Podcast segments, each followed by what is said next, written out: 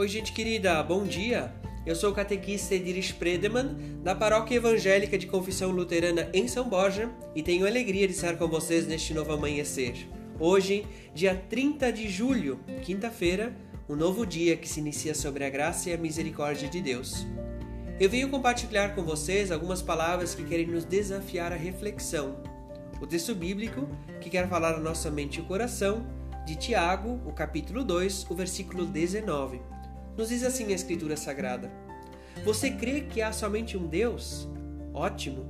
Os demônios também creem e tremem de medo.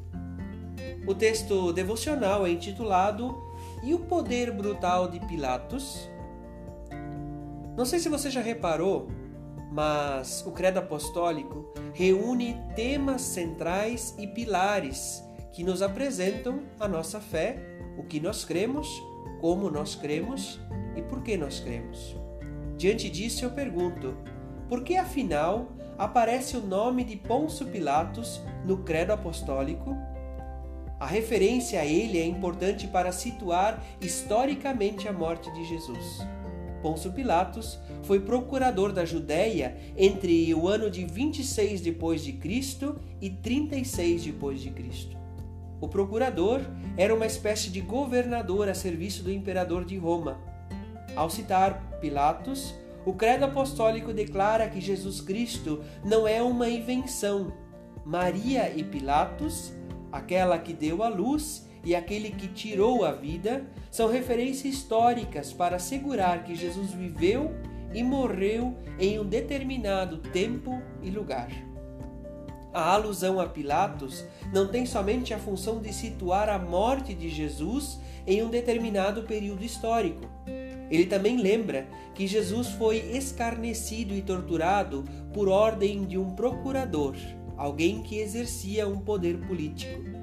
A cena de Pilatos lavando as mãos, conforme nos é apresentado no Evangelho de Mateus, o capítulo 27, o versículo 24, causa a impressão de que ele não foi responsável pela condenação de Jesus. Até hoje, a expressão lavar as mãos é usada para isentar-se de qualquer responsabilidade.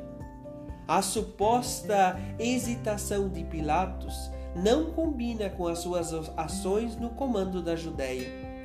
O historiador Flávio Josefo, um contemporâneo de Jesus, faz referência a atos de extrema crueldade praticados sobre as ordens de Pilatos. O evangelista Lucas menciona no escrito sagrado que Pilatos mandou matar vários galileus no pátio do templo, conforme o prescrito no Evangelho de Lucas, o capítulo 13, o versículo 1 e seguintes. Se é algo que pode ser dito sobre Pilatos, é que ele não era uma pessoa de bom coração. Pilatos foi aplaudido por muitas pessoas no seu tempo, inclusive sobre o ato de condenação e a ordem de crucificação de Jesus. A pergunta que quer nos desafiar ao longo do nosso dia, que quer nos provocar a reflexão é: quem nós temos aplaudido? Felizes as pessoas que têm fome e sede de fazer a vontade de Deus, porque eles e elas serão plenamente saciados. Que Deus guarde o seu dia, sua família, a sua casa, que Deus guarde a sua vida em Cristo Jesus. Forte abraço e um abençoado dia.